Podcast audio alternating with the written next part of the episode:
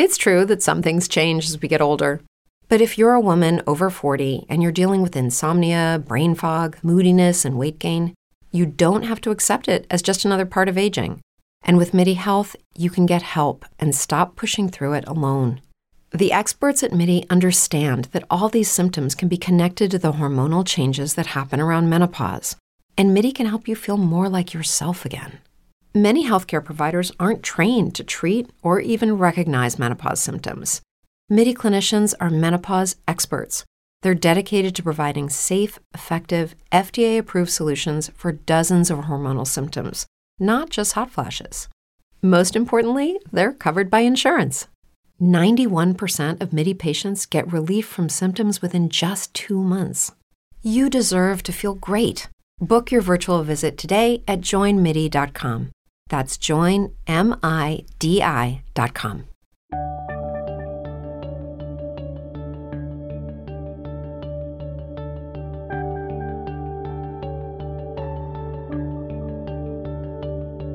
Bienvenidos a Lactando, capítulo 32 del 2 de junio de 2017. Muy buenas, yo soy Rocío Arregui y esto es Lactando, un programa sobre lactancia y crianza con apego creado por la Asociación Lactando de la región de Murcia. Hola a todos, estamos aquí un mes más para pues contaros cosas de la teta y, descubriros situaciones en las que quizás os habéis encontrado y no sabíais qué hacer o quizás os encontraréis. Antes de nada, eh, pues queremos recordar, porque nos ha pues estas cosas que nos, nos emocionan un poco, que hace un año, un día como hoy, eh, estábamos eh, recién llegadas de Madrid de recibir el Premio Nacional a las Buenas Prácticas en el ámbito sanitario. Es un premio que no tiene el año pasado, no es que nos hagamos eco todos los días, pero es algo digno de recordar porque somos la primera asociación eh, la primera asociación y punto que recibe ese premio nacional. Lo otorga el Ministerio de Sanidad y está destacando las buenas prácticas dentro del ámbito sanitario. Nosotras no somos sanitarias, somos madres voluntarias, pero como actuamos en ese ámbito sanitario ayudando a mamás, papás y bebés con el tema de la teta, pues nos quiso reconocer el Ministerio de Sanidad, la Consejería de, Salud y, organismos competentes la labor que hacemos. Así que, pues nada, muy mal no lo estaremos haciendo cuando tenemos ese reconocimiento oficial y de esa manera pues podéis ver que, bueno, que lo que hacemos, en fin, ya no seremos tan locas de la teta, estaremos haciendo las cosas bien. En fin, eh, dicho esto, hoy tenemos un podcast muy especial porque no nos acompañan o no me acompañan mis compañeras de Lactando. Nos acompaña eh, una médico, ahora se va a presentar ella, que eh, por su circunstancia va a ser la protagonista del, podcast de hoy. Hoy me acompaña la doctora y María Teresa Prieto. Buenas tardes, María Teresa. Hola, Rocío. Buenas tardes. María Teresa, como ahora nos va a contar, viene a hablarnos o a que hagamos aquí un, un diálogo. Ella va a hablar más porque es la súper experta sobre situaciones que se han dado a veces enlactando y que, bueno, pues las madres nos han preguntado y al final hemos acabado derivando, porque a veces, eh, aunque sepamos el ABC, se nos escapa al no haberlo vivido. Y es la lactancia de dos bebés. Ahora, María Teresa, nos tienes que contar. Lo primero, preséntate. ¿Quién eres? ¿Qué haces? Eh, bueno, mm, buenas tardes, Rocío. Lo primero, gracias por invitarme a tu casa. Gracias a ti por venir. A contar mi experiencia. Y bueno, daros la enhorabuena una vez más, ya lo hice en su día por el premio que recibisteis del Ministerio de Sanidad, porque la verdad es eh, un orgullo ¿no? Que, que, una asociación que ha surgido de la nada prácticamente, pues, pues sea reconocida a nivel, a nivel nacional. Y ojalá los reconocimientos pues puedan llegar a mucho más, e incluso que las asociaciones em, a favor de la lactancia incluso alguna vez puedan recibir financiación por parte del ministerio y sean pues eh, entidades con mucha más fuerza y con mucha más voz a nivel social que creo que es eh, muy necesario. Ojalá, ojalá. Muchas gracias.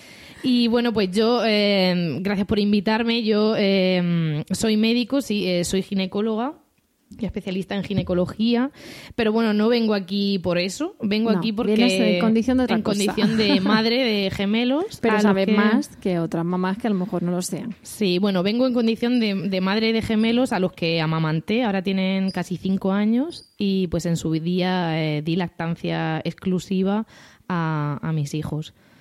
Eh, aunque dices que sé más por ser ginecóloga, médico, pues la verdad es que desgraciadamente eh, yo creo que no es así. Yo realmente aprendí de lactancia una vez que fui madre, porque la verdad es que eso también me gustaría destacarlo que desafortunadamente ni en la Facultad de Medicina nos enseñan nada eh, de lactancia materna. A ver, tampoco nada, pero muy poco en comparación con lo que es mm. la carrera de medicina y la importancia que yo creo que tiene la lactancia, pues la formación que se le da a un médico sobre lactancia materna es eh, ínfima. Y luego también, a pesar de yo haber hecho una especialidad eh, que gira en torno a la maternidad, pues desafortunadamente también, o por lo menos en la época que yo me formé, que no hace mucho, pues la formación en lactancia también era bastante eh, escasa, ¿no? Nosotras una de las cosas que hemos dicho a veces es que está en la lactancia en tierra de nadie, porque una vez que ha parido la mujer, el ginecólogo ya no te ve, más allá de la revisión postparto y tal. La matrona mm, no sabe bien qué decirte porque tampoco eres una gestante, pues venga, esperar tal. Eh, el pediatra te sabe decir, pero tampoco él está especializado en niños enfermos. es que decimos que los pediatras no saben, pero es que los pediatras mm, van a un ratio de niño por minuto mm, brutal y aparte tienen muchas más cosas que estudiar, ¿no? Y el médico de cabecera no tiene ni idea a veces tampoco de lo que le estás diciendo en particular. Y estás ahí como diciendo, pero a mí quién me ve las tetas, ¿no? Es un poco raro. Sí, es verdad que la lactancia está, pues eso, un poco eh, en tierra de nadie por, por eso que cuentan, ¿no? Es verdad que los ginecólogos, pues una vez que la mujer ha dado a luz, el puerperio es un periodo que parece que, que marcha solo, pero pues es verdad que a veces la mujer necesita, necesita apoyo en esa etapa. Y es verdad que los ginecólogos no estamos formados tampoco en, en lactancia materna. Como te digo, yo pues empecé a interesarme y a, y a aprender de todo esto eh, a raíz de ser madre, pero antes realmente no. Claro. Mm. Hombre, yo te decía lo de que, que podías saber más porque los miedos iniciales que puede tener una madre cualquiera de un bebé, cuando son dos, se multiplican por dos. Y los mitos de que no tiene suficiente leche, pues se multiplican por 25. Porque como si apenas vas a tener para uno, como vas a tener para dos, ¿no? Entonces, el punto de vista biológico, fisiológico, ginecológico que tú en un momento puedas controlar, pues quizá en ese mar de hormonas de recién parida te puede dar una tranquilidad de decir, mm, médicamente se puede, ahora vamos a, interesarnos, ¿no? A ver cómo, cómo se hace. Eh, cuéntanos, porque estamos hablando de madres de gemelos, y aunque es algo que parece lógico, mm, el tema de gemelo, mellizo, ¿cómo, ¿cómo va eso? Porque... Bueno, lo primero que me gustaría... Lo que primero que me gustaría señalar es que... Mm, aparte de que sea eh, de que de que sean dos, eh, un gemelar eh, son dos, normalmente las gestaciones gemelares pues vienen asociadas a otras, mm, digamos, morbilidades, ¿no? me explico. los gemelos, aparte de ser dos, pues muchas veces son prematuros, muchas veces tienen bajos pesos en relación a fetos únicos, me refiero a niños recién nacidos únicos. A veces nacen por cesárea. Efectivamente, hay más, probabilidad de, acabar en cesárea. Entonces son condiciones que pueden dificultar el inicio de la lactancia. En mi caso particular, que es lo que he venido a contar. no es que no quiera que cuentes lo tuyo, pero tenemos que aprovechar aquí la joya que tenemos. Y por eso muchas veces, igual que decimos que la leche no tarda más en subir por ser cesárea, sino que hay más separación mamá-bebé, la madre está más hecha polvo, pues claro, Sí, igual que eh, hay menos succión, una succión más inefectiva cuando hay un bebé prematuro o cuando hay un bebé más justito a término, pues claro, si le añades que hay más probabilidad en los gemelares de ser prematuro, más probabilidad de estar un pelín a, falta de semanita de horno y más probabilidad cesárea, pues claro, todo eso se junta y dicen, ¿ves? Eso es porque ha sido gemelos. Entonces, pero seguro no, María, te dinos tú que no es por ser gemelo, de porque no es el gemelo y ya está, es lo que conlleva a lo mejor ser gemelo que implica una doble lucha por parte de la madre y del padre, ¿no? Bueno, en mi caso mis hijos nacieron eh, de 37 semanas. Fue una inducción del parto por, por, bueno, por un motivo médico, por un, porque yo tenía una plaquetopenia y el embarazo pues se acabó antes de tiempo. Y al final fue un parto vaginal, o sea que tuve también mucha suerte en eso. Y, mis hijos nacieron los dos con bajo peso, uno con mucho más bajo peso que la otra. Había una, lo llamamos discrepancia ponderal, cuando hay una diferencia de más de un 30% entre los pesos de ambos niños. Mi hija pesó 2,800 y mi hijo 1,900. Entonces la diferencia fue muy grande. Eh, no, habíamos, no me habían diagnosticado que el niño era tan pequeño, lo cual a día de hoy agradezco porque si no, pues hubiera sido todo quizá más, eh, no sé, peor probablemente. Y bueno, pues cuando nacieron, eh, a mi hijo lo ingresaron, ¿no? Porque normalmente por debajo de dos kilos, pues muchas veces eh, se quedan ingresados en la unidad de neonatología. Y bueno, la verdad es que eso fue un shock al principio, pero bueno, yo tampoco fui muy consciente hasta que pasó un tiempo, porque bueno, acabas de ser madre, eran mis primeros hijos, eh, yo tenía a, la niña, sí, me la quedé conmigo, y no eres muy consciente de que te han separado de tu hijo, la verdad. Eso, eso me di cuenta pues a posteriori. como que te han dado uno y dices, dale, ya está, no, no, me falta otro. Sí, sí. Y bueno, y mm, eh, mis hijos eso tuvieron bajo peso y, fueron, pues estuvieron en el límite de la, de la prematuridad. Eh, ¿Qué hice? Bueno, pues yo eh, a la niña le empecé a amamantar, a, Carmen, eh, en la habitación conmigo como si fuera un, un, recién nacido único, ¿no? Y del niño, pues, aunque ahora me pese decirlo, digamos que me desentendí un poco en, en cuanto a lo de la lactancia se refiere, la verdad. Yo había empezado a leer cosas de lactancia, pero vamos, no más allá del, libro de Carlos González, de Un regalo para toda la vida, que os recomiendo a todas las que vais a ser madre o acabáis de serlo y que lo regaléis a vuestras amigas. Yo casi siempre lo regalo a todas mis amigas que van a dar a luz porque mm, a mí me ayudó mucho. Y bueno, pues estaba con Carmen y en principio em, eh, los primeros días eh, fueron bien, eh, se enganchaba bien, mamaba bien. Y, del niño, de Ángel, pues eso, estaba ingresado en neonatos y, es que a mí ni me plantearon si quería amamantarlo, ¿no? Directamente se le empezó a dar lactancia artificial. Entonces, pues... No por sonda, por... Al principio por biberón y luego sí que, em, sí que le pusieron una sonda. La sonda la llevó poco tiempo, pero sí, la llevó pues a lo mejor un par de días. Porque la verdad es que incluso con biberón la succión era totalmente ineficaz. O sea... un bebé muy chiquitín, un poco maduro y tenía... Eh, le daba a mi marido el biberón y la leche se le caía por los dos lados de la boca. O sea, prácticamente pues era hmm, muy, muy maduro, muy, no sé, eh, muy pequeño. Y bueno, pues yo mm, en esa circunstancia, bueno, pues yo hacía lo que podía, ¿no? Y empecé a amamantar a Carmen y, y cuando y Ángel estaba en neonatos y yo decía, bueno, pues nos fuimos a casa, Ángel se quedó ingresado y dije, bueno, pues eh, pues luego ya veremos, ¿no? Si puedo si puedo darle o, no. Vale, te voy a cortar aquí mm. porque en ese momento esta situación se le puede dar a la madre, que uno se tenga que quedar ingresado incluso la madre con uno y el otro sea el que se vaya, aunque es más menos habitual que se vaya uno solo y la madre se quede, ¿no? Pero bueno, puede ser que se dé tu caso. en ese caso, eh, a mí me gustaría puntualizar que aunque tú en ese momento... As a new Western Union customer, you can enjoy a $0 transfer fee on your first international online money transfer. Send money to your family and friends back home the fast, easy, and reliable way. Visit westernunion.com or download our app today to get started, and your first transfer fee is on us. FX gains apply, not available for credit cards and transfers to Cuba. Services offered by Western Union Financial Services, Inc., and MLS 906983 or Western Union International Services, LLC, and MLS 906983. 985.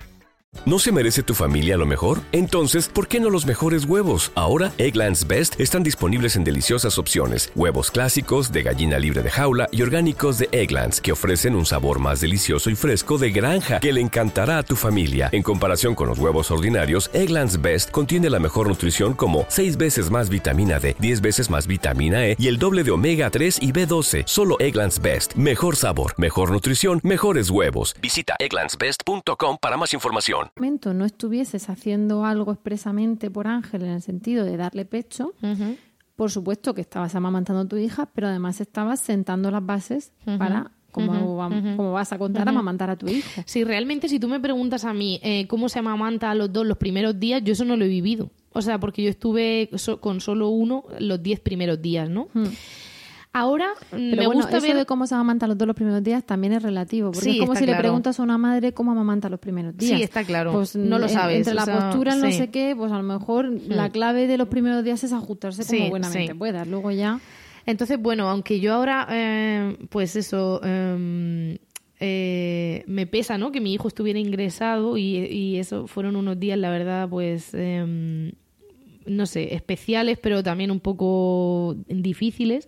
Pues ahora, mirándolo desde el punto de vista positivo, casi que agradezco, ¿no? Que yo pude probablemente establecer la lactancia bien con solo un hijo y que de eso se aprovechó luego Ángel cuando volvió a casa, ¿no? Porque pues a lo mejor yo el manejo de dos inicial pues hubiera sido, a lo mejor hubiera empezado a dar lactancia mixta a los dos porque mm, me hubiera agobiado, no lo sé. El caso Sí, es que lo hice sobre todo los primeros días que no sabes si tienes suficiente, te dicen que sí, pero tú en el fondo no te lo crees hasta que no te ves ahí llena de leche. Sí. Pues dices, con los dos ahí con hambre, ¿cómo Pues ahora, mirándolo desde un punto de vista positivo, pues casi que digo, pues bueno, no hay mal que por bien no venga, ¿no? O sea, mi hijo estuvo ahí, pero, pero bueno, yo pude ocuparme de una, eh, instauramos la lactancia y luego, pues cuando mi hijo volvió, pues, pues la leche ya estaba ahí, ¿no? Por eso eso se le puede decir a muchas madres. De hecho, tenemos una que vino hace poco lactando y, y ella cuenta, contaba, no, no contamos así casos personales, pero bueno, no se le identifica que, mm,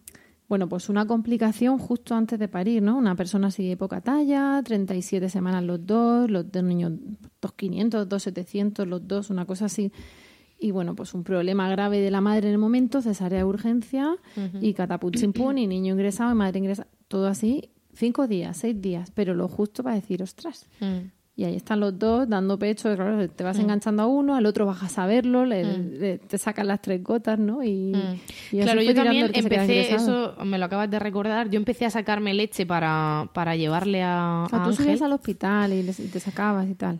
Sí, empecé, intenté sacarme, pero la verdad es que era frustrante. Porque, bueno, yo tuve una subida de leche muy tardía, la verdad es que no sé por qué, no tengo explicación médica para eso, pero casi... Veis que a veces no pasa seis, nada y siete simplemente días, ocurre. Seis, siete días tar- tardó y la verdad es que fue agobiante. De hecho, yo a Carmen eh, le, le dábamos algún un poquito de leche de fórmula con jeringuilla, unas gotitas, pues cuando se enganchaba, porque a mí me daba la impresión de que de que, de que no tenía leche. Efectivamente, luego la subida fue eh, pues prácticamente seis días después del parto. Y mm, entonces, bueno, yo intentaba, cuando ya tenía algo más de leche, intentaba sacarme, pero ya te digo, era prácticamente frustrante. Y aparte, el ingreso de mi hijo se complicó eh, porque empezó a tener una pequeña pérdida de sangre en las heces. Y eso lo achacaron los pediatras a que podía tener una intolerancia a las proteínas de leche de vaca. Entonces ya eso también lo determinó de enmarronar todo, porque entonces me se echaron todas las manos a la cabeza de que yo no podía amamantarlo hasta que no hiciera durante un tiempo una mm, dieta exenta de proteínas de leche Y mientras de le darían al bebé una leche que no fuese de vaca. Y entonces le dieron una, sí, de estas... em, hidrolizada. Sí, no sé qué. sí. Eh, y bueno, pues entonces, claro, yo preguntaba, ¿pero cuánto tiempo tengo que estar haciendo la dieta? Y nadie sabía qué responderme, ¿no? Entre todo esto, pues mi hijo iba cogiendo algún gramo poco a poco, tampoco muy lentamente. eh, luego dejó de tener sangre, pero entonces le hacían la sangre oculta, seguía saliendo. Se complicó todo mm, de manera que yo quería llevármelo a casa y, y, pues, no sé, empezar ya la vida normal, ¿no? Bueno, al final estuvo ingresado eh, 10 días, ¿no? Que, bueno, tampoco es mucho. Sí, pero se hacen largos. Sí. Y, y bueno, pues eh, yo eso, ya eh, tenía leche, estaba amamantando a, a Carmen bien y cuando me lo llevé a casa, pues claro, él había estado esos 10 días tomando biberón. O sea, es que no había succionado del pezón en ningún momento. En ningún momento. Entonces no había eh, opción de dedo jeringa. Ni habíamos hecho dedo jeringa ni nada. O sea, desde el minuto uno tetina. Eso, afortunadamente, hay que preguntar en cada, en cada caso, pero claro, hay niños que tienen el reflejo de succión bien, que los padres pueden en un momento dado darle dedo jeringa. Mm, No es lo mismo un bebé más inmaduro, con menos peso, que en un momento esté también un poco más bajo de defensas, que, o más vulnerable más que más bajo de defensas. Entonces, a cualquier madre que se encuentre en esa situación, ya hemos hablado de esto en el podcast Nacer antes de tiempo, pero al final hay que contar con el equipo médico, con el equipo de UCINEO, para ver cómo está tu hijo, porque si es capaz de mamar, que mame. Si no es capaz de mamar, pues dedo jeringa, que ya sabéis que así succiona el dedo, pero cuesta menos succionarte el dedo que succionarte la teta y se le va metiendo la leche por la comisura. Y si tampoco es capaz de eso, pues entonces ya se valora con el equipo médico eh, la tetina o la sonda. Pero eh, bueno, pues son cosas que hay que preguntar para intentar que nuestro hijo, pues en cuanto pueda, esté en casa con, con ganas de tomar teta. Y bueno, pues entonces ya en ese escenario, pues bueno, yo me planteé que a lo mejor eh, solo podía amamantar a Carmen, ¿no? Y que pues Ángela a lo mejor pues tomaba lactancia artificial. Pero bueno, mm, yo dije, bueno, una vez que ya estemos en casa, pues ya veremos lo que hacemos. Y entonces, bueno, desde mi punto de vista ocurrió una especie de milagro, ¿no? Porque yo recuerdo llegar a mi casa sobre mediodía y nos habían pautado los biberones, ¿no? Cada no sé cuántas horas, tantos mililitros. Y dijeron, bueno, y si quieres probar a darle lactancia materna, pues antes de ofrecerle el biberón, pues le ofreces, le ofreces el pecho. Y entonces, pues bueno, eso hice. Y entonces, bueno, pues para mí fue um, un milagro, ¿no? Porque Ángel en casa directamente se enganchó del pezón y succionó normal. O sea, mi hijo no tuvo ningún problema de succión, a pesar de haber estado 10 días eh, alimentado solo a, con tetina. Y bueno, entonces hacíamos eso. Eh, Carmen tomaba lactancia exclusiva y Ángel eh, tomaba eh, pecho y luego biberón. Le completábamos la toma, digamos, con, la leche artificial.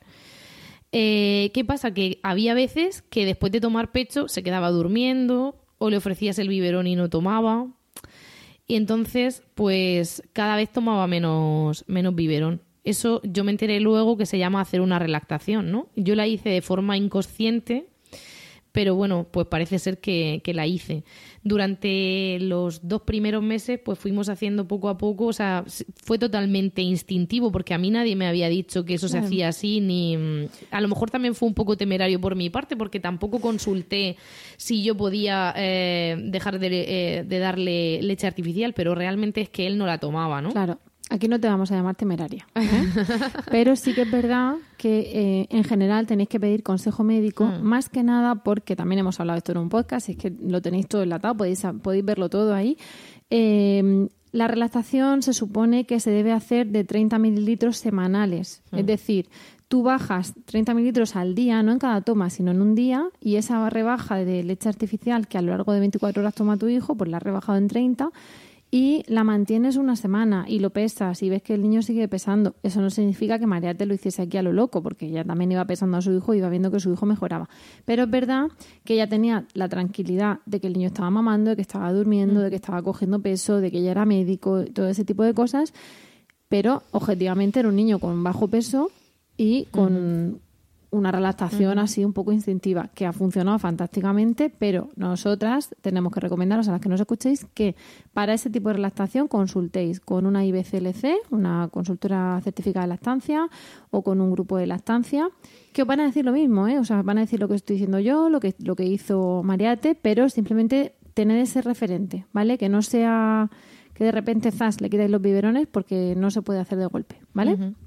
De hecho, bueno, la toma, claro, para mí el momento más duro era la noche, ¿no? Porque una lactancia a demanda, pues eh, por la noche eh, los bebés eh, maman bastante y entonces pues era, era duro amamantar a los dos, ¿no? Entonces, aunque le fuimos quitando casi todas las tomas a lo largo del día o disminuyéndolas mucho, la de la noche siempre la mantuvimos, ¿no? y entonces la de la noche me refiero, la de justo antes de acostarse. y luego la de y luego a medianoche también hacía una, ¿no? Y bueno, al final le quitamos la de antes de acostar, la de la de la última, digamos, de la noche. Y la, la que mantuvimos fue la de medianoche, ¿no? La típica de las 4 de la mañana. Hiciste una lactancia exclusiva de tu hija y prácticamente exclusiva de tu hijo. Sí, entonces cuando él cuando tenían ya dos meses, más o menos, un poquito más a lo mejor, dos meses, dos meses y medio, que yo también estaba más recuperada, ya me sentí con fuerzas de, quitar también el biberón de medianoche. ¿Y tus hijos eh, cuánto tiempo estuvieron tomando la estancia exclusiva? Pues los seis meses, eh, bueno, exclusiva, exclusiva, pues Carmen los seis meses primero de vida Y Ángel, pues. en cuanto hizo relactación. Sí, durante la relactación y luego ya, pues a partir de diciembre, de los dos a los, a los seis meses. Vale, con lo cual, ¿se puede amamantar a dos niños de forma exclusiva? Sí, sí, se puede, claro que se puede. ¿Veis? Mm, mm. Eh, la pregunta que muchas madres nos hacían era: ¿cómo? Pero entonces, ¿qué tengo que hacer? ¿Me pongo uno en un pecho y otro en otro? ¿Me los pongo a los dos a la vez? ¿Me pongo uno primero y el otro después? ¿Elijo siempre el mismo pecho? ¿Qué pasa? Que aquí cada maestrillo tiene su mm. librillo. Pero se supone que hay ciertas pautas, ¿no? De al principio hacerlo de una manera y después de otra. ¿Cómo va? A ver, es que claro, los niños, los niños no, no mamaban eh, los dos a la vez, o sea, no, no pedían siempre a la vez. ¿no? A lo mejor pedía uno y luego el otro estaba durmiendo y luego a la hora se despertaba el otro, ¿no? Entonces, cada uno no tenía su pecho asignado. Eh, em, si uno mamaba, em, yo le daba del pecho que tenía más lleno en ese momento, ¿no? Y entonces eh, cuando el otro se despertaba pues mamaba del otro no que yo sí que es verdad que solo les ofrecía un pecho nunca les daba uno y luego otro solo les ofrecía un pecho, ¿no? Porque el otro estaba para el otro. Pero no asignabas el mismo pecho al mismo niño siempre. No, eso lo hice cuando ya fueron más mayores. Hmm. Pero cuando son más pequeños, en principio, como los pechos no son iguales y no producen la misma cantidad de leche, se supone que te recomiendan que no asignes un pecho de forma fija a cada niño. Claro, porque además la succión de los dos tampoco es igual, la de los dos niños no succionan igual, no te vacían el pecho igual, y entonces eh, alternándolos lo que haces es que la producción, eh, digamos que se aumente, ¿no? Si uno succiona más, por ejemplo, pon eh, la niña succiona más, ¿no? pues y succiona de los dos pechos, tú vas a hacer que los dos pechos produzcan más. ¿No? Mientras que si le asignas eh, uno a cada uno, pues el que mame menos, eh, eh, ese pecho va a producir menos. No sé si me estás preguntando eso exactamente. Mm. Sí, porque muchas veces al principio sí te dicen si te los puedes poner los dos a la vez. Y yo entiendo que eso cuando son pequeños. Bueno, lo de ponerlos los dos a la vez al final es un poco tu comodidad. Yo al principio no podía. Al principio no podía porque no, no, no mantenían la cabeza, claro, era un no tienen tono al principio. Esa postura además es como la de balón de rugby doble, pero a ti mm. te supone coger a los dos eh, y ponértelos y ya está quieta. quieta sí, era bastante incómodo. El, darle a los dos a la vez cuando son tan pequeños es un poco incómodo, porque sobre todo es eso, eh, no, no, te pueden mover porque enseguida uno se te suelta, ¿no? Mm. Eh, eso lo empecé a hacer más adelante, cuando ya a lo mejor, no te sé decir cuántos meses tenían exactamente, pero a lo mejor pues con tres o cuatro meses ya sí que eh, si coincidía la toma, que más o menos ya pues también empiezan como a las tomas a... Mm, no hacerse fijas a una hora, pero sí que pues van un poco estableciendo unos ritmos, ¿no? Mm. Pues si más si coincidían, pues claro, yo también prefería darle los dos a la vez porque era una cosa que ya me liberaba tiempo, claro. Para que pues, nos eh, entendamos un poco qué, opciones o qué posturas serían las más frecuentes en las madres de gemelos. A ver, eh, al final yo creo que la postura es como tú estés más cómoda. Yo no tenía almohada de lactancia y lo que usaba eran cojines, ¿no? Entonces a lo mejor me ponía a uno eh, en la posición normal en la que se amamanta un bebé y lo sujetaba con un cojín y entonces cuando ese ya lo tenía bien puesto, pues al otro sí que me lo colocaba en, en posición de balón, de, rugby. No pasa nada, aquí estamos mm, viviendo con niños y a veces los niños entran y abren puertas y ya está, no pasa nada. Es que una de las amamantadas está aquí con nosotras. Hola Carmen. Puedes decir hola al micro si quieres, ¿eh? Eso se permite a las niñas que han tomado teta. Entonces, esa eh, sería una de las maneras. Otra opción es ir niño a niño, ¿no? Eh, sí, claro, si no te manejas bien o si, o si estás muy incómoda o, por ejemplo, también cuando son muy, muy pequeños, eh, si le das en la cama, pues claro, a lo mejor te lo tiene que también con almohada o con cojines, sí que te los puedes poner. Pero te tiene, a veces te tiene que ayudar otra persona, ¿no? A colocártelos. La, la duda que a veces nos plantean es, el primero toma una teta. Yo me he cogido solo a ese, pero claro, se queda con hambre. Es que si le ofrezco la segunda, luego para el hermano no hay. Entonces, tú dices que luego ya se les asigna un pecho cuando son más mayores, ya cada uno puede tener el suyo porque la cosa sea como estabilizada. Sí, pero de más mayores te estoy hablando de más de un año. Por eso, que ya como, como otra cosa. Mm. Pero de bebés, claro, eh, teóricamente si el primero toma el pecho derecho lo vacía y todavía quiere un poquito del izquierdo, se supone que el segundo tendrá que empezar por el izquierdo, que es el que todavía tiene. Hmm, sí. Y ya darle el derecho. Hmm. Pero esa toma no será tan completa como la que acaba de hacer el hermano.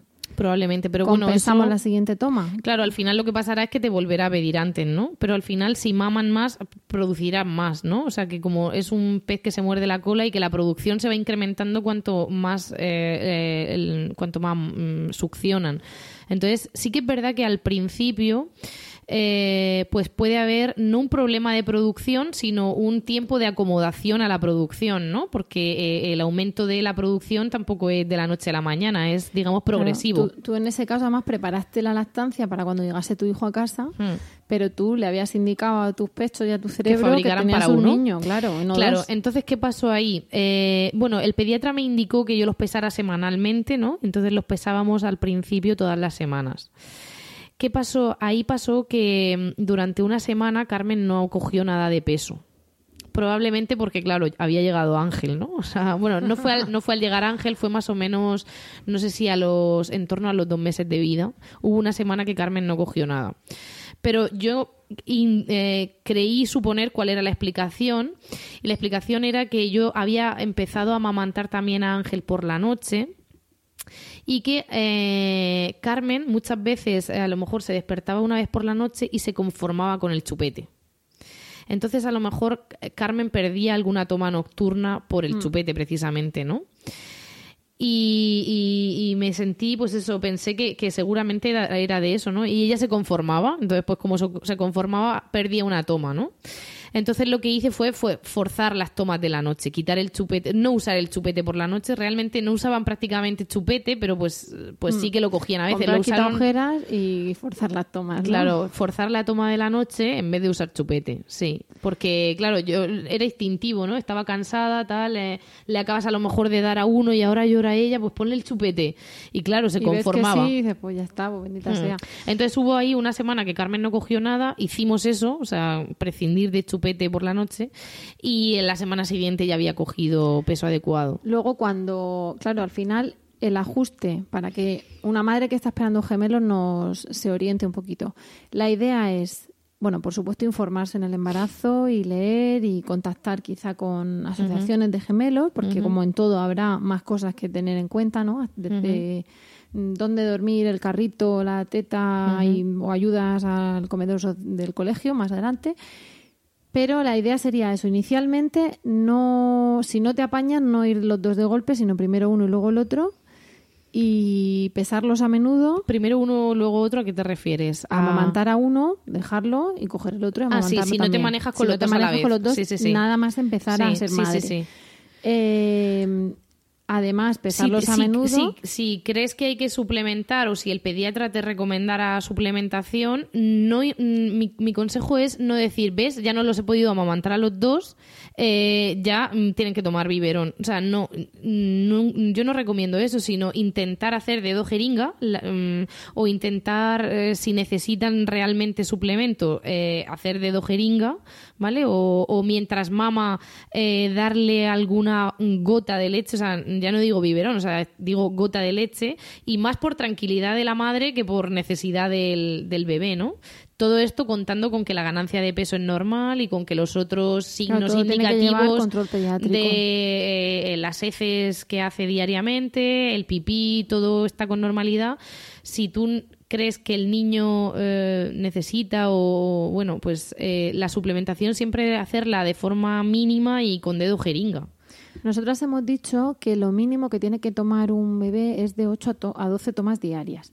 Lo mínimo mínimo es 8, pero también lo mínimo es 12. Eso significa que en un momento un bebé puede hacer 18. Pues imaginaos con dos. Entonces, eh, claro, la premisa es informaros en el embarazo y leer y contactar con asociaciones, con grupos de apoyo, que ahora mencionaremos, hablaremos de esto. La, la siguiente premisa, antes incluso de ver si le das primero a uno a otro, es cargarse de doble dosis de paciencia y de doble dosis de tener las cosas claras e intentar que no te afecten, ¿no? Porque, claro, si ponen en duda tu capacidad de amamantar a uno, pues imagínate de dos. Si encima el nene no coge mucho peso, porque también parte de haber sido a lo mejor más bajo peso, entonces no ven, tarda más en ser un niño rollizo, pues tendremos ahí un montón de gente opinando sobre, sobre ese niño flaquito, ¿no? Y luego ya, pues lo que dices, ¿no? Sobre amamantar primero a uno a otro. Una vez que tú has establecido las lactancias, se puede, has dicho que claro que se puede dar lactancia exclusiva a los dos, que es lo que queríamos que nos dijeses tú hoy como madre experta, mm, mm, madre, eh, médico, pero sobre todo amamantadora de dos, de dos bebés. Y después, una vez que, que pasan los seis meses, el tema de la mm, alimentación complementaria debería de ir como cualquier bebé único, ¿no? Bueno, antes de pasar a la alimentación complementaria, sí que me gustaría, en relación a lo que has dicho, pues eso, eh, destacar lo importante que es eh, informarse, ¿no? Yo quizá estaba infrainformada, ¿no? Cuando me fui mm, informando sobre la marcha y realmente no me informé como, como profesional sanitario, sino como madre, ¿no? Pues... Y que la eh, pareja también se forme. que es la que luego va a hacer de Eso apoyo. es lo que me gustaría también ahora señalar. Eh, informarte y sobre todo mm, tener claro lo que tú quieres. Es decir, eh, yo reconozco que soy muy cabezota para casi todo y pues para esto también lo fui, ¿no? Entonces, eh, si tú consideras que eso es lo mejor para tu hijo, pues si fuera uno se lo darías, pues si son dos también. Entonces, em, es verdad que es, es, es, duro, es difícil, es em, es sacrificado, está claro. Eh, vas cansada, duermes poco. Eh, y necesitas ayuda, ¿no? Entonces, eh, para mí también fue muy importante el apoyo de, de, mi, de mi pareja, porque obviamente si mm, externamente los mensajes que te llevan es de que, uf, que follón, otra vez llorando, otra vez tal, pues es que se quedará con hambre. Claro, entonces eso, la inseguridad que eso te genera, pues probablemente hace que sea, que sea más fácil abandonar, ¿no? Y luego también, pues eso, yo tuve, mm, eh, mi madre tampoco se metió en, en, la, en el tema de la lactancia. de hecho, luego estaba muy orgullosa de que, de que hubieran tomado teta los dos y presumía de eso. y bueno, luego también me gustaría señalar a dos personas. Yo entonces a ti, Rocío, nos conocíamos, pero teníamos poca relación y no, no recurrí a ti para que me, me A mí me ayudó Irene Villalgordo, que es antigua vocal de Lactando y, sí, espero que oiga este post y un abrazo muy fuerte para ella. específicamente porque es de nuestras filas porque ella sabe que me ayudó y, siempre le estaré agradecida.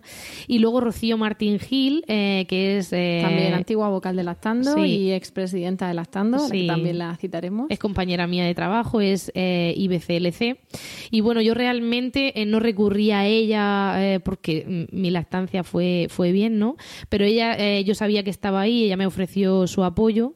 Eh, alguna vez le consulté alguna dudilla. Eh, y bueno, no la necesité como asesora, pero bueno, ella se ofreció y la verdad es que para mí también era una tranquilidad saber que ella estaba ahí y que si algo iba mal, pues, pues iba a poder consultarle. Pues ahora las, citaremos. Y, bueno, antes te comenta lo de la mm, lo de la alimentación complementaria por hacer un, digamos una cosa rápida hasta llegar a, tu medalla de campeona. Siempre muchas veces decimos que esto no es una carrera, que no hay que decir, pues mi hijo ha tomado dos años, el mío tres, el mío cuatro. No, o sea, cada uno da lo que quiere y lo que puede. Pero, eh, aunque no sea una carrera, para mí resulta indicativo el decir, he amamantado dos niños no sé cuánto tiempo. Porque, claro, una vez que te incorporas a trabajar, que encima mm. son dos, mm. la alimentación complementaria, claro, no sé, como yo mm. pensaba que iba a llegar más tarde, la abuela le ha dado la papilla, ahora llega y no quiere teta. Pues esa complicación que a veces ocurre con la alimentación complementaria con uno, pues también puede ocurrir con dos. Entonces, ¿qué, ¿qué, pasó contigo? Pues yo me incorporé a trabajar cuando los niños tenían unos seis meses y medio sí que es verdad que trabajé dos meses, eh, dos o tres meses, y luego otra vez eh, tuve dos meses de vacaciones porque coincidió el verano y, estuve dos meses con ellos otra vez. Pero sí que una vez que tuve la, lactancia bien establecida, intenté crear un mini banco de leche y, me, me, extraía, me extraía leche cuando podía. Entonces, a lo mejor eh, yo les había dado una toma y notaba que el pecho no se había vaciado y entonces pues, pues me sacaba leche y la congelaba, ¿no? Entonces yo hice ahí un mini banco de leche, tampoco mucha porque obviamente era mm, pues casi imposible. Sí. Y bueno, cuando me incorporé a trabajar yo estaba preocupada, acababan de empezar a comer, tenían seis meses y medio, o sea, les acababa de empezar a introducir la comida. Y lo que sí tuve muy claro es que eh, quería seguir manteniendo la lactancia todo lo que fuera posible. Y entonces, pues tal y como leí en el libro de Carlos González, la recomendación es que el bebé eh, tome la alimentación complementaria cuando tú estás ausente. Sea fruta, sea em, carne, sea lo que sea, ¿no? Entonces, pues eh, no recuerdo, un día tomaban fruta, otro día tomaban eh, puré de verduras o no, eh, pero sí que lo tomaban durante la mañana, mientras yo no estaba. De manera que yo que llegaba a mediodía, pues durante la tarde yo no les daba la fruta por la tarde, es que lo veía un absurdo, ¿no? Sobre que todo, perdieran una toma de mamá estando mamá. Sí, entonces yo en el trabajo, como también la producción era un poco exagerada, yo no podía estar toda la mañana sin extraerme. Entonces entonces, entre el mini banco de leche que había hecho y lo que podía sacarme a lo largo del día, pues eso se lo, se lo dejaba para el día siguiente, ¿no? Entonces ellos hacían como una toma de, leche extraída durante la mañana y la comida. ¿Y, hasta cuándo se mantuvo esa situación? Eh, ¿Qué situación? ¿Hasta cuándo mm, tomaron teta? Ellos han sido amamantados hasta los tres años. Tomaron la estancia. Lo que pasa que ya una vez que mm, por encima del año que ya empiezan a comer, eh, yo incluso empecé a hacer turnos de 24 horas, no muchos, los menos que podía, ¿no? Hacer guardias.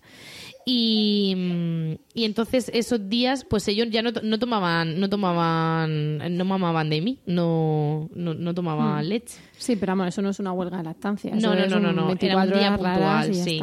Eso empezó al año más o menos, y ahí había algún día que no tomaban. Eh, y claro, ya era más llevadero, ¿no? Si por la tarde ya comían más, entonces pues por la tarde si, si tenían que tomar, eh, ya comían más, claro, hacían más de, de, una comida al día en torno al año, ¿no? Y pues poco a poco. La verdad es que tampoco han sido nunca de mucho comer, pero, pero bueno, sí que... Y para, así para terminar, claro, luego supongo que la madre de gemelos tiene muchas dudas en las que yo ahora mismo no caigo, ¿no? Pero claro, como no se me ha dado la situación, pues creo que muchas veces el día a día de cómo se hace, tanto, tanto previamente como después, pues, eh, pues se recomienda consultar con, con, webs ¿no? de amamantamiento múltiple o de... Entonces, eh, ¿qué asociaciones o qué páginas recomiendas tú que hayas consultado? Pues la verdad es que yo eh, no leí nada en foros ni en, ni en, ni en páginas web.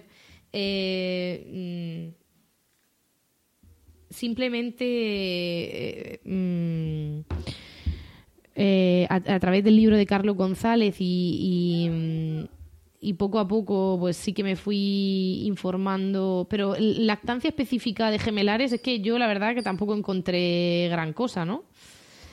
Eh, nosotros una de las, de las webs que recomendamos es la web Somos Múltiples, que eh, en principio te hablan de, te dice que la web sobre gemelos, mellizos, trillizos o más. Evidentemente, pues claro, eh, son webs que luego tienen mm, todo, ¿no? Aquí estoy viendo, pues, eh, una abuela que dice que está preocupada porque se va su hija sin sus mellizos de cinco semanas, o un artículo de opinión sobre si ser gemelo es una ventaja o desventaja, en fin, cosas así, ¿no? Hay uno que dice el tercer par de gemelos que salvó mi matrimonio. Yo personalmente pienso en tres pares de gemelos y esa casa va a ser de todo menos menos silenciosa y aburrida, ¿no? Pero bueno, esta web tiene también un foro y en principio pues pues en ese foro es el, digamos, el más comentado y tal. Eh, también hay artículos, hay enlaces a la Liga de la Leche, donde hay uno que es eh, Ideas para amamantar gemelos y, otro que de Alba Lactancia Materna, que, hemos citado a veces, vamos a poner el enlace en el blog, donde eh, que se llama Lactancia Materna con bebés múltiples. Aparte, en ese blog que hablamos de Somos Múltiples, pues claro, habla de lactancia materna exclusiva con gemelos o mellizos, mitos de la lactancia materna con gemelos o mellizos, 21 consejos para una lactancia feliz con gemelos o mellizos.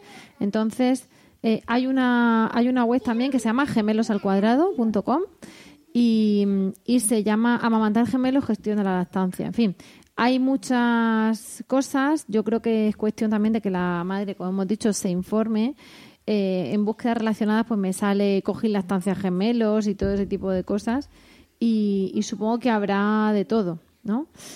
Eh, también hay una cosa que está relacionada, que es la lactancia en tándem, y hemos hablado alguna vez, y si no, pues ya profundizaremos, que es cuando tienes un segundo bebé, has tenido un bebé y luego has tenido otro y el hermano mayor no se ha destetado y le das al pequeño y al mayor. Pues imaginad cuando mucha gente es que estás embarazada dando pecho o es que vas a tener al mayor todavía dando pecho mientras toma el pequeño. Bueno, pues más allá de que es una decisión personal y de que tiene sus ventajas y algún inconveniente, no vamos a negar, pues imaginaos que si se puede dar a dos bebés que acaban de nacer cuyo único sustento es la leche, pues evidentemente se va a poder dar de mamar a un bebé cuyo único sustento es la leche y a un hermano mayor que por mucha teta que tome, pues ya puede comer bocadillo de lo que él quiera. Entonces, pues pondremos los enlaces en, en el blog, pondremos los enlaces en Facebook, pero en principio pues os, mandamos a esa web, ¿no? Que son los que están especializados en, en lactancia de gemelos. Yo no sé, María T, si quieres dar alguna fórmula mágica, algún consejo estupendo. Bueno, fórmula mágica. Palabras de ánimo. De hecho, a ver, a mí me gustaría. Eh, yo luego, después de, los mellizos, eh, después de Ángel Carmen, he tenido otro bebé, ¿no? Mm, que tiene un año. Estaba rara solo con uno. Claro, esto ha sido mucho más fácil. Y bueno, yo cuando me quedé embarazada, sí que mm, después de haber pasado mm, la lactancia de un gemelar, eh, a veces me paraba a pensar y decía, madre mía, como otra vez sean dos, yo no sé si voy a ser capaz de esto hacerlo otra vez, ¿no? Em, también un poco eh, eh, el hecho de, amamantar a los dos, pues fue una cosa un poco mm, instintiva, un poco mm, una inconsciencia. Lo un habrías poco... hecho igual de bien. Bueno, pero ya sabía lo que era, ¿no? O sea, quiero decir, yo animo a todas las madres que tienen un parto gemelar Em, a que su objetivo sea amamantar a los dos, que luego si tienen que rebajar de ahí, pues las cosas irán llegando poco a poco, mm. pero que em, nunca tiren la toalla porque se puede, fisiológicamente el cuerpo está preparado para amamantar a dos, eh, pero que sí que es verdad que hace falta ayuda externa, ¿no? Pero bueno, no, te digo que haga falta un ejército, hace falta un marido eh, que acompañe y que respete y que apoye y que haga todo lo que tú no puedes hacer. Y, mm, hace falta querer, o sea, empeñarte, ¿no? Eh, siempre dentro de las indicaciones médicas, siempre dentro de, del buen juicio, ¿no? Eh, pero pero que, que si tú quieres y, y, todo pues va bien, eh, pues no hay nadie ni nada que te pueda quitar de, ese empeño, ¿no? Y yo, eh, pues creo que en mi caso fue una mezcla un poco de todo, ¿no? De querer, de poder, de ayuda, de, mm, no sé, fuerza de voluntad, por supuesto, hay que tener. Eh, evidentemente, los biberones están ahí a la vuelta de la esquina, ¿no? Es muy fácil comprarlos, es muy fácil darlos. y pero bueno, lo otro también es, eh, desde mi punto de vista eh, médico, eh, materno y de todos los puntos de vista, muchísimo mejor. También es verdad que al principio cuando empecé a amamantarlos yo decía, madre mía, y esto va a ser así seis meses exclusiva, o sea, tengo que hacer esto durante seis meses, ¿no? Y luego dije, bueno, pues lo que llegue, ¿no? Lo que pueda, lo que y al final podía y pasaba otro mes y, y llegué a los seis meses y empezaron a comer y entonces es cuando se empieza también a disfrutar de la lactancia, ¿no? Yo eso también, bueno, esto es un consejo para cualquier madre, que nunca te pongas un límite de yo es que cuando cumpla tanto lo voy a dejar pues mm, no, tiene por qué, ¿no? Porque que fluya, ¿no? Eh, sí, eso se acabará cuando se tenga que acabar, cuando no, pero que no hay que ponerse un, un final, ¿no? Yo creo que, que el final llega solo. Y, y, que todo lo que puedas. Yo empecé realmente a disfrutar, ¿no? De amamantarlo, pues a lo mejor cuando ya eran, cuando ya empezaban a comer, ¿no? Cuando ya no eran tan dependientes de mí, cuando ya. Entonces, pues a lo mejor eso, eh, y bueno, y cuando ya tienen un año, pues es una maravilla, ¿no? Entonces, pues eso, yo animo a todas las madres a que lo hagan. Y bueno, yo no, no soy vocal de Lactando, no colaboro directamente con Lactando, aunque sí Rocío alguna vez me ha pedido ayuda para alguna mamá. De y momento no colaboras con Lactando. no como médico, yo no soy IBCLC ni quiero entrar en el campo de las que lo son, porque creo que realmente si hay un problema en la lactancia, eh, son ellas las que tienen que que solucionarlo, ¿no? que asesorar. Pero bueno, muchas veces algunas madres lo único que necesitan son unas palabras de apoyo de otra que sabe que sí lo ha hecho, que ¿no? ha pasado por eso, claro. Sí, entonces, pues bueno, pues eh, por supuesto, si alguien me necesita, Rocío sabe que, que puede contar conmigo. Pues eh, nosotras queríamos que viniese Mariate a contar su experiencia, que lo ha hecho, a decirnos mm, con palabras claras que se puede amamantar a Dor, que no lo ha podido decir más alto y más claro, y encima hemos conseguido que se ofrezca. Pues, mm, como comprenderéis, con el podcast tan redondo, lo único que tenemos que hacer ya es despedirnos. Tendremos en cuenta, le vamos a tomar la palabra, no puede decirse porque ha quedado todo grabado. Y, y lo que vamos a hacer es darle las gracias de corazón por, por la ayuda futura que nos darás cuando alguna madre nos, nos pida contacto y de momento por la tarde que has estado con nosotras, conmigo, Muchas grabando, gracias. te agradecemos de corazón y yo te agradezco de corazón tu presencia Muchas aquí. gracias a ti y a Lactando. Y, y bueno, pues con esto hemos llegado al final del podcast de hoy. Ya sabéis que os, dedica, os, de- os decimos siempre, os agradecemos siempre el tiempo que habéis dedicado a escucharnos y esperamos de corazón que os haya resultado entretenido y de utilidad. Sabéis que podéis contactar con nosotras mediante nuestra web lactando.org o por correo electrónico en lactando.gmail.com que estamos también en facebook.com barra lactando.murcia y en twitter como arroba lactandomurcia. Si queréis compartir este podcast con más gente, podéis decirles que nos escuchen en en iVoox, ¿vale? Como siempre decimos, i v o o x en iTunes o en Spreaker. Y también podéis encontrarnos en emilcar.fm, que es la red de podcast a la que pertenecemos. Por nuestra parte, eso es todo. Nos despedimos hasta el próximo programa y como siempre os deseamos mucho amor Y y mucha mucha teta. teta.